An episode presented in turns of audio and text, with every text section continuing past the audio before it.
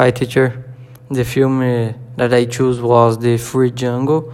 I really like the film because it is a film that talks about racism and still from the time of slavery, where they were looking for liberation in a very uh, well reported way, uh, showed the difficulties faced by slaves about authority uh, of bourgeoisie at the time the film received very positive reviews and was nominated for five Oscar awards, including the Best Picture, and received several awards for his performance and won the Golden Globe.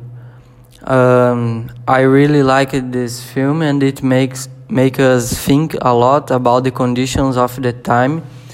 Um, and how it was exper experienced in the skin of someone black in during the period of slavery.